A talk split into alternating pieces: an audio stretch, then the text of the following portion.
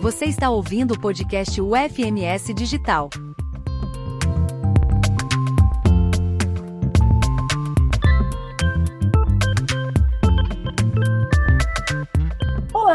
Sejam todos bem-vindos a um episódio do podcast. Meu nome é Carolina Elvanger, vou estar aqui né, como professora especialista, temos uma grande convidada hoje, mas antes deixa eu me apresentar. Eu sou doutora e mestre em Direito, professora universitária do curso de Direito da Fundação Universitária de Mato Grosso do Sul, no campus de Três Lagoas, coordenadora do EMAGE, mediadora e conciliadora, além de facilitadora em círculos restaurativos. E hoje teremos como convidada a professora Heloísa Helena de Almeida Portugal, professora Heloísa é doutora em Direito Constitucional pela PUC, possui mestrado em Direito Negocial pela Universidade Estadual de Londrina, com ênfase em Direito Comunitário e do Mercosul, especialista em Direito Internacional pela Organização dos Estados Americanos, professora adjunta na UFMS no campus de Três Lagoas, coordenadora do projeto ASA, além da sala de aula da UFMS, membro da Comunidade Internacional de Estudos em Direito Digital, vice-líder do grupo de pesquisa em Direito Empresarial, Inovações Tecnológicas e Direitos Humanos na área de Inovação, Inteligência Artificial e Desenvolvimento Humano. Membro da equipe LabNova, que é o Laboratório de Inovação para Educação Básica. Tem experiência em gestão e coordenação de curso desde 2002, com expressiva atuação em atividades de extensão, especialmente em atendimento ao idoso, crianças vulneráveis, e em direitos humanos e direito digital. Seja muito bem-vinda, professora. Olá, tudo bem? É um prazer enorme estar aqui com vocês. Espero poder contribuir nesse debate tão importante. A tecnologia faz essa conexão com o mundo dos cartórios e dos serviços notariais. Mais uma vez, agradeço, professora Heloísa, pela sua disponibilidade em estar conosco nesse episódio que se chama Benefícios da Tecnologia nos Sistemas Carcerários. Nesse episódio, nós trataremos sobre as inovações tecnológicas no mundo jurídico que se relacionam com os serviços cartorários. Exploraremos como a tecnologia tem revolucionado e aprimorado o funcionamento dos cartórios e registros. Começaremos com uma visão geral do sistema cartorário e a importância na sociedade, para depois discutirmos os benefícios enfrentados por esses órgãos antes da adoção de tecnologias com burocracia e erros humanos. Faremos uma análise detalhada de como a tecnologia está evoluindo nesses sistemas, destacando a automação nos processos, digitalização de documentos e o uso de software de gestão cartorária. Abordaremos, por fim, os benefícios dessas inovações, como maior eficiência, rapidez nos serviços e redução de erros e aumento de transparência. Bom, como vocês devem ter notado pelo currículo da nossa convidada, tenho certeza que esse episódio será muito rico, com as informações principalmente de como interferem o direito digital, a tecnologia e os serviços cartorários. Iniciando, professora Heloísa, a senhora poderia nos falar um pouquinho de como se dá essa relação do mundo cartorário com a parte tecnológica? Primeiro, é, a nós temos que fazer essa visão da evolução tecnológica é, de vários aspectos. Né? Primeiro, o aspecto na construção de novos softwares, como você falou, em que é, tem todo um processo de automação. Então, a, a migração do papel para o digital. É, então, ao fazer essa migração uh, de todos os sistemas, da maioria do, das relações é, profissionais, nós temos alguns, algumas mudanças que vão dar agilidade ao atendimento, vão dar agilidade na, é, na, na, parte de arquivos. Então, a gente tem essa digitalização documental, que é diferente da, do ser digital, que daí começa também essa movimentação. Qual que é a diferença em digitalização e ser digital? Digitalizar é transformar o papel, né, o, o, os átomos, em bits né, em linguagem é, eletrônica. Então, quando você é, escaneia um documento e faz esse documento, né, é, transforma ele em bits, em linguagem eletrônica, você está digitalizando. Então, isso é, é, não tem automação propriamente dita, não tem é, presença do mundo digital uh, no processo. Então, se a gente tem um cartório que somente tem documentos é, eletrônicos, documentos online, ele é simplesmente um cartório digitalizado. Ele não é um cartório com tecnologia digital. Ser digital, um cartório, é, ele vai passar a ter programas, softwares que vão ajudar na gestão do, das funcionalidades do cartório, vai implementar é, inteligências artificiais, né, como boots de atendimento, de gerenciamento de é, entrada de documentos, é, vai fazer um, uma, um, sistema de gestão eletrônica nos documentos, certificação digital, assinaturas eletrônicas, né, plataformas de serviço online. Então, muitos cartórios eles começam a implementar esses sistemas. Então, isso é ser digital, quando você começa a transformar o seu cartório né, na tecnologia digital, colocando ele nesse cenário. Então, é diferente de digitalização. Isso que a gente precisa, no primeiro momento, Carol, ter essa é, diferenciação. Ótimo. Acho que é importante para todos que estão aqui nos acompanhando, né? Esse, esses dois conceitos, ser digital e digitalização, que muitas vezes a gente confunde, né? principalmente às vezes quem não é da, do ramo né, do, do direito digital, ou então né, não está conectado com todas as inovações, acha que simplesmente fui lá e digitei, digitalizei alguma coisa, ah, estou na era digital. Então dá para ver que são coisas diferentes, é isso? Exatamente. Né? Não é só porque você digitalizou um documento que você está é, em uma vivência digital. Mas tá? eu poderia dizer que é o primeiro passo talvez. Sim, é o começo. Ser digital. Então, começa com digitalização, mas não é só isso.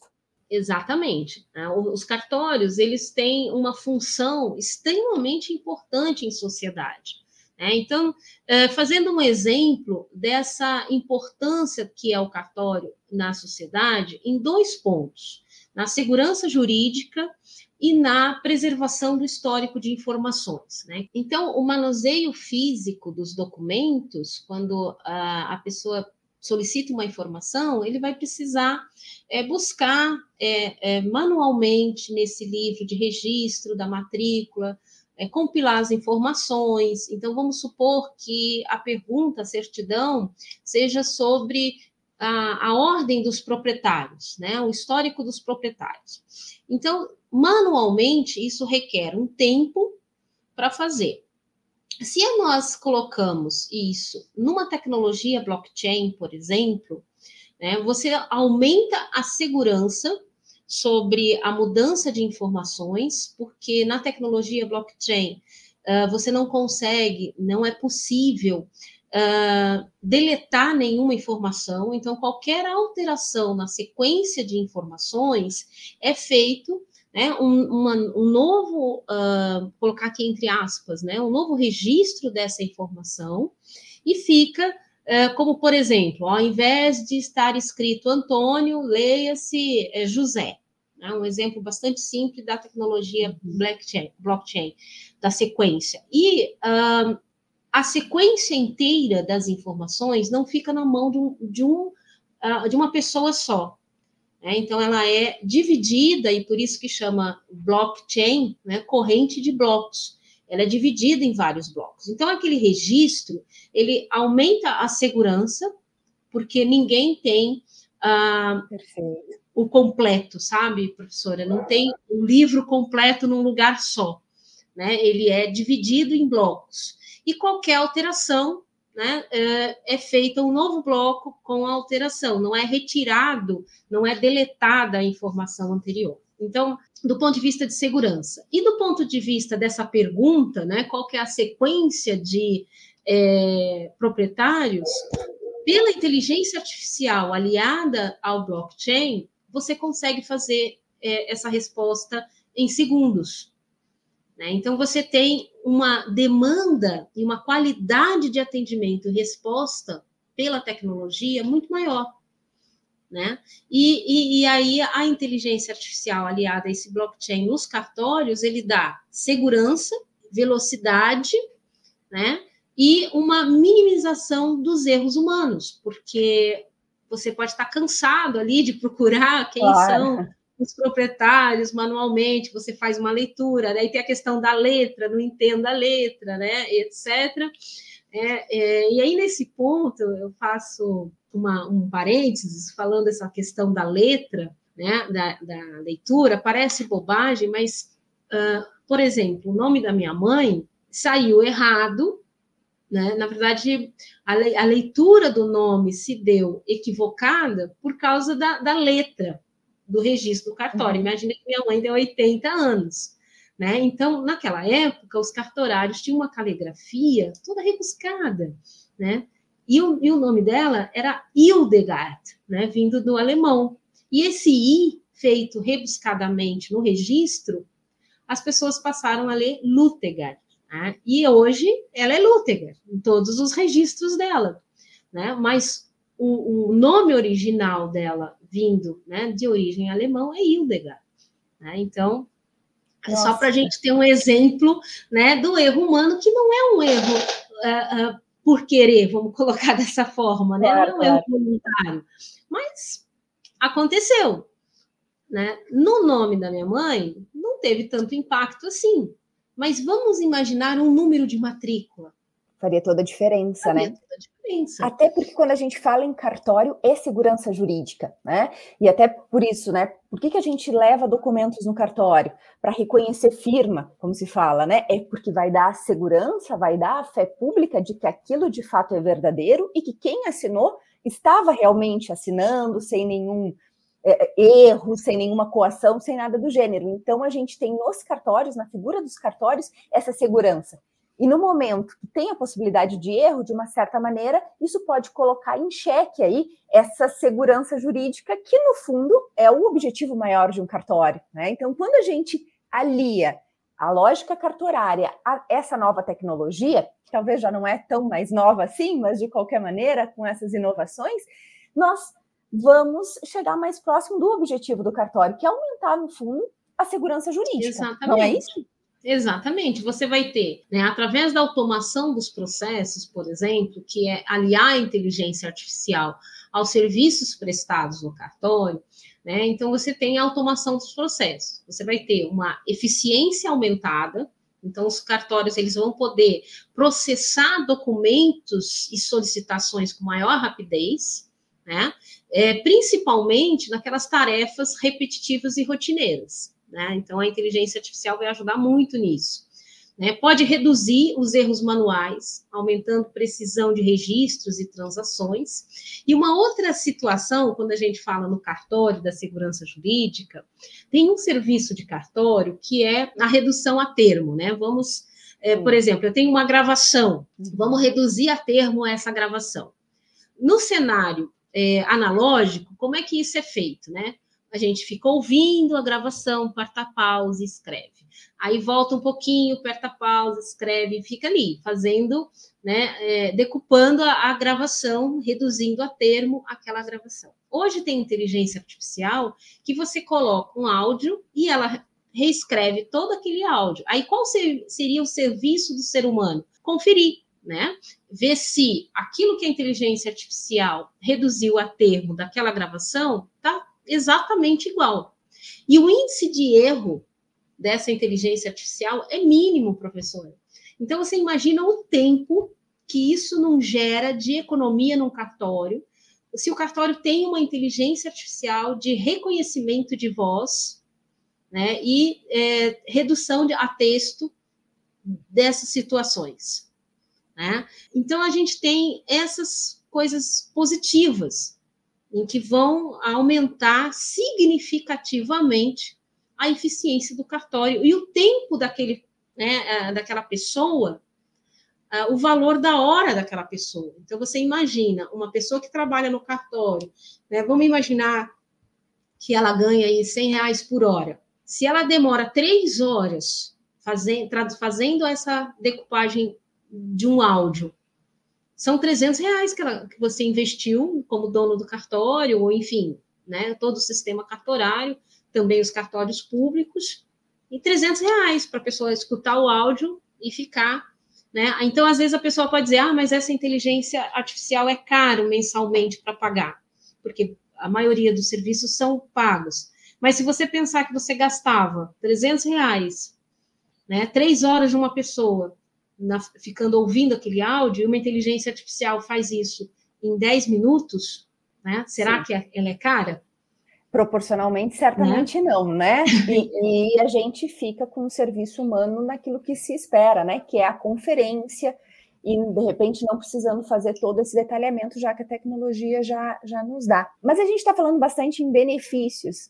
A professora enxerga algum aspecto negativo? Sim, sim. A gente tem é, também, como tudo na vida, né? A gente tem a, a, parte positiva e também temos a parte negativa, né? As inteligências artificiais generativas, né? E aqui não fazendo propaganda de nenhuma, né? Mas eu vou usar o exemplo do Chat GPT. É, como o nome já diz, ele é uma inteligência artificial generativa. Então ele vai criar né? Então, se a pessoa que utiliza essa inteligência artificial não sabe o que quer, ela vai dar uma resposta aleatória.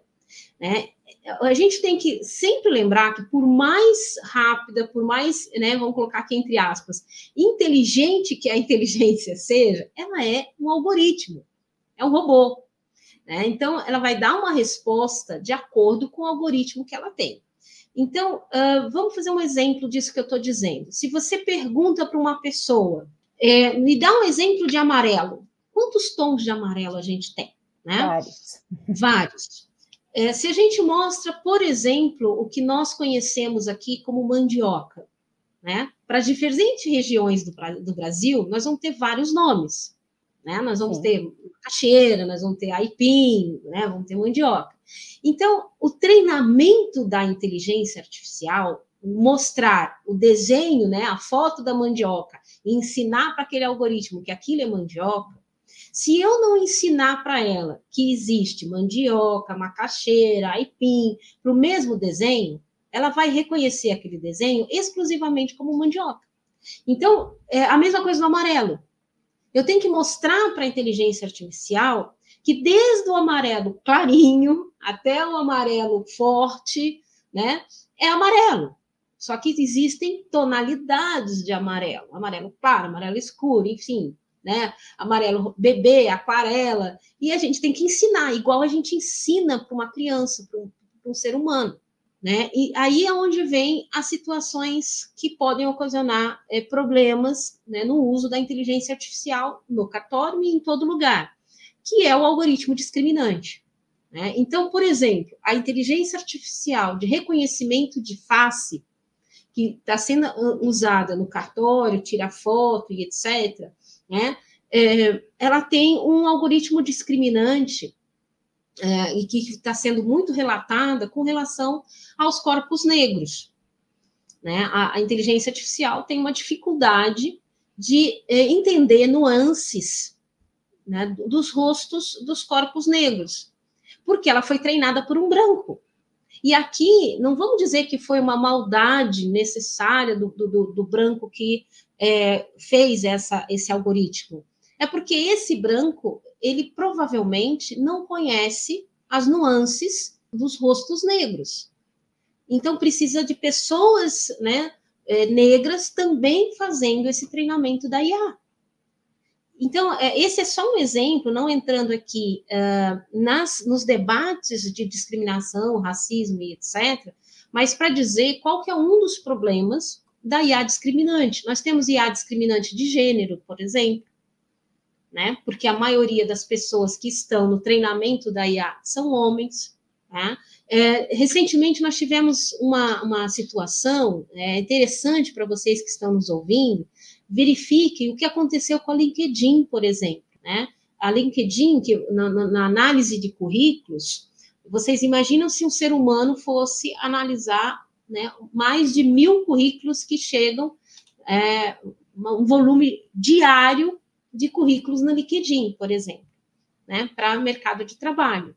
Então, quem faz a pré-análise, a pré-seleção é uma inteligência artificial né? Só que ela faz essa pré-seleção com base no histórico que foi ensinado para ela. Qual é o perfil de profissional que você quer?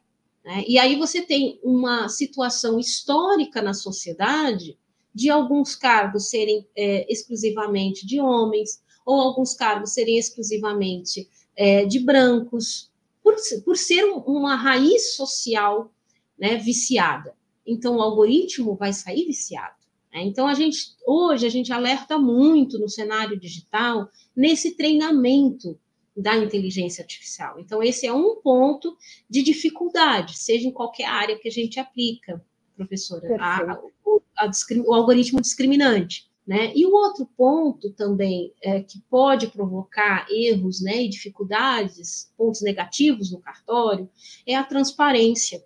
Nós, é, vamos colocar entre aspas, né, mero mortais que não conhecemos a linguagem algorítmica, né, a gente não sabe o que está programado daquela inteligência artificial, como ela está programada, é, até onde ela vai, o que, que ela aprende. Esse seria um debate um outro debate, né?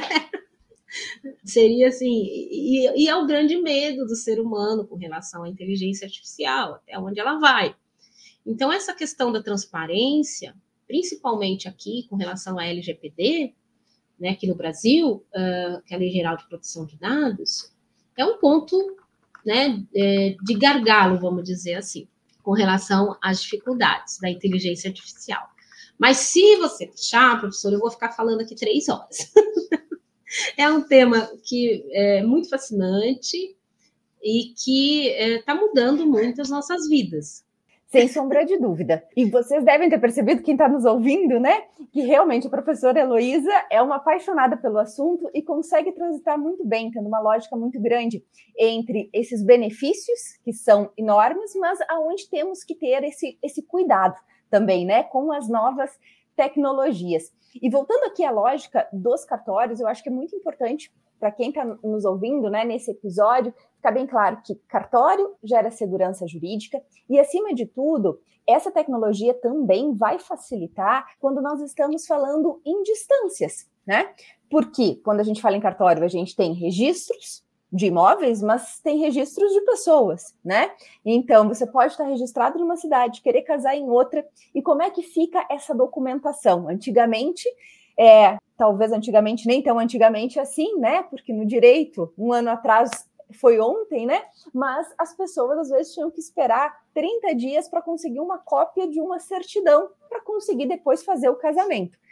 E para quem quer casar, às vezes 30 dias é uma eternidade, né? Hoje em dia a gente já tem uma facilidade muito grande, né? A partir desta toda a questão tecnológica, que coisas aí de um, dois dias a gente já consegue toda essa documentação.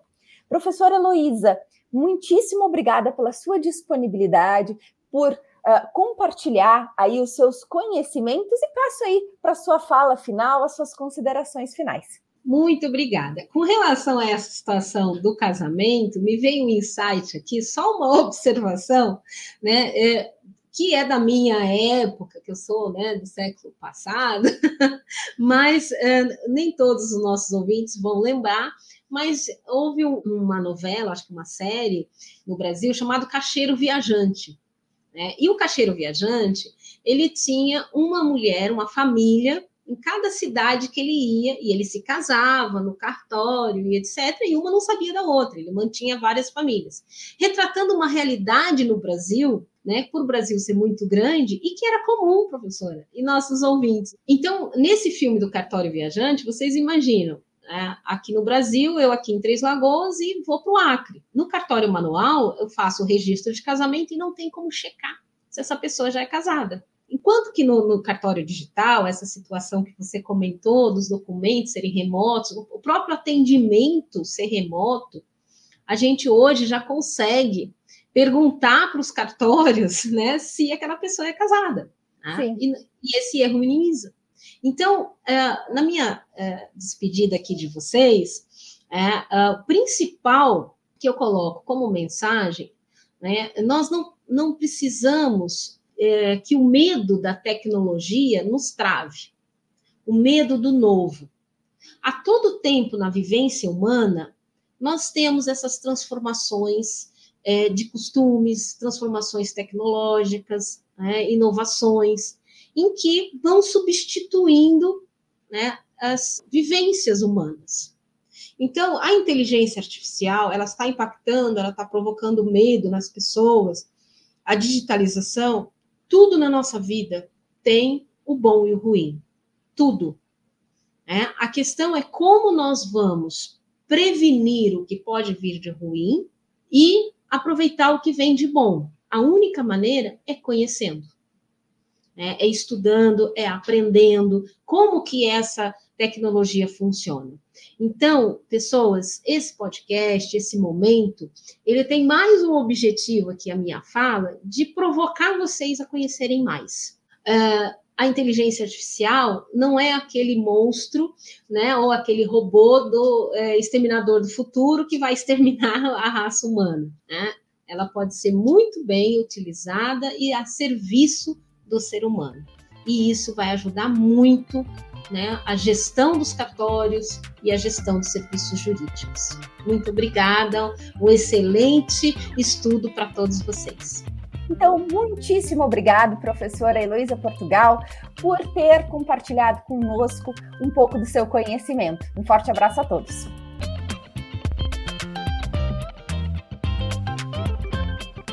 O podcast UFMS Digital é uma produção da Agência de Educação Digital e à Distância da Universidade Federal de Mato Grosso do Sul. Aqui você tem acesso a conteúdos inéditos e conversas inspiradoras que permeiam as disciplinas dos nossos cursos à distância. Escolha sua plataforma preferida para seguir nossos conteúdos.